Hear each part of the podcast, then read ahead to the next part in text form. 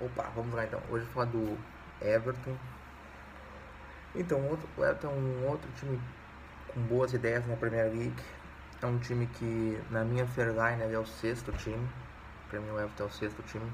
É Liverpool e City, o, os dois na frente. United, Chelsea, Tottenham e depois aparece o Everton com uma distânciazinha.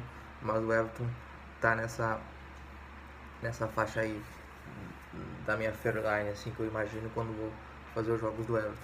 Outra coisa, já indo as características do Everton, é um time bem treinado pelo Ancelotti. Acredito que ainda com muitos problemas defensivos, é um time que sofre muitos gols, então é, é um cuidado que sempre tem que ter com o time do Everton. Figura, como no Tottenham eu falei ontem, são duas, não é até uma. É, a gente pode até ter uma é, ser meio canarinho, puxar que o Richard é a figura, não, mas a figura do Everton é o James, é o Ramos Rodrigues. É, é, muito fora da linha e conseguiu ter rendimentos no, é, em campo depois de, de duas, três temporadas. No Bayern foi razoavelmente bem, no Real Madrid na retorno foi muito mal e agora no, no Everton está conseguindo jogar e está conseguindo ter desempenho. É, então faz muita falta. E o Ramos que, que as, duas, as duas últimas derrotas do Everton tem com a ausência do Ramos? que, que as, e na terceira derrota é, das últimas três, o Ramos foi o melhor em campo, mesmo o, o Everton perdendo. Então, o Ramos é, é peça fundamental desse time do, do Ancelotti. E aos que não estão tão atentos, né, o Ramos está jogando mais pelo canto, né, jogando, não é o armador central, essa figura já é um ponto armador, mas essa figura assim do 10, o armador, já não é, não é mais executada pelo Ramos. O Ancelotti não utiliza essa figura.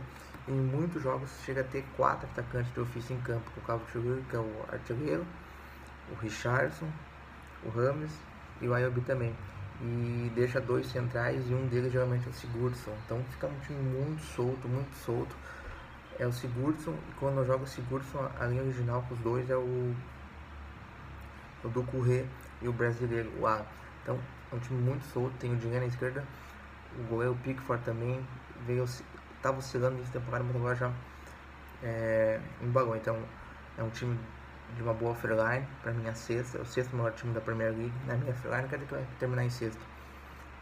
Na, no balanceamento que eu faço dos elencos, times, jogadores, momento, para mim o, o Everton é o sexto. Figura central o Ramos, então Primeira coisa, o gás coração, Ramos tá, não tá. É, já ter esse cuidado. É um time que não é de goleada. É dificilmente tu vai, tu vai pegar um back goleada do Everton, mesmo contra times mais fracos. Não vai, é difícil. Então atento, não é um time de back goleada contra times menores. É uma coisa muito boa nessa temporada. Ouro nas odds altas do Everton fora de casa contra times que estão abaixo dele, que são mais fracos que ele, sempre com odds acima de 2.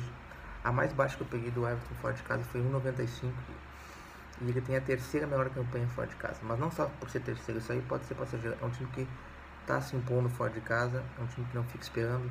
Tanto é que a última vitória sobre o Wolves fora de casa é um exemplo prático disso. Vencer o Wolves no Molinô não é tarefa fácil. É... Vencer o Wolves no Molinô geralmente é cair para coisa grande na temporada quem é campeão tem que vencer, tem que vencer o Wolves fora de casa. Não estou dizendo que vai brigar pelo título, mas é sinal de que coisas boas podem vir pro, é, pro Everton. É, então, odds altos fora de casa é uma boa. Trabalhar em back Everton fora de casa, pega o gol e vaza. Essa é uma boa. É um time que, que é isso, que é bom para isso. E o ponto negativo é que o Everton sofre muitos gols. O Everton sofre muitos gols, não corrigiu ainda isso aí. Vem reduzindo nos últimos dados, mas sofre muitos gols ainda, sistematicamente. Marca, marca bastante também, mas pelo elenco que tem, pelo time que tem, sofre muitos gols. Talvez pela proposta do Ancelotti, de jogar com dois pontas abertas, dois, dois atacantes centrais, deixar os dois, apenas dois jogadores do meio, que são dois box-to-box, praticamente, do Correio Alan. Pode ser uma explicação, mas sofre muitos gols do time do Everton, tem que tá, estar tá atento a isso. Então, um resumo do, do Everton aqui. É um time que tem na figura central Ramos Rodrigues. Não é Richarlison, não é Cavachori Cartier. Não, é Ramos Rodrigues, figura central do Everton. É um time que não é para te entrar em back goleado, dificilmente vai pegar uma back goleada pro, pro Everton.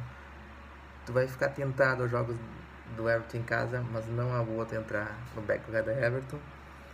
É um bom time para se aproveitar as odds altas do jogando fora de casa, tanto pelo o desempenho, as atuações, talvez impulsionado por Covid, a forte torcida, talvez seja uma, uma das explicações, e pela forma do time do Ancelotti jogar, disputar em campo, e pelas odds altas. Então, back forte casa do Everton tem muito, tá tendo muito valor contra as equipes mais, mais fracas. É, e um dos fatores, uma das respostas disso é a campanha de terceiro melhor visitante.